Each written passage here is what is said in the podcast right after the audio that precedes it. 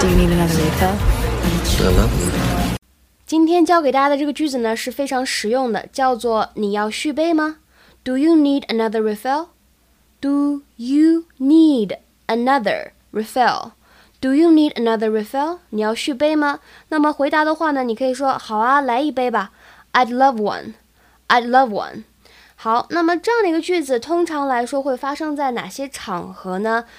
比如说在咖啡馆或者在酒吧，那服务生问你需要续杯吗？都可以用这样的句子：Do you need another refill？那么在日常生活当中啊，这个 refill 可以用来指替换装，比如说中性笔的笔芯儿用完了，那可以换新，那么这个芯儿呢就可以叫做 refill。除此以外呢，比如说洗衣液用完了，那么盒子不用换，专门找一个替换装，也可以使用 refill 这个单词来表达。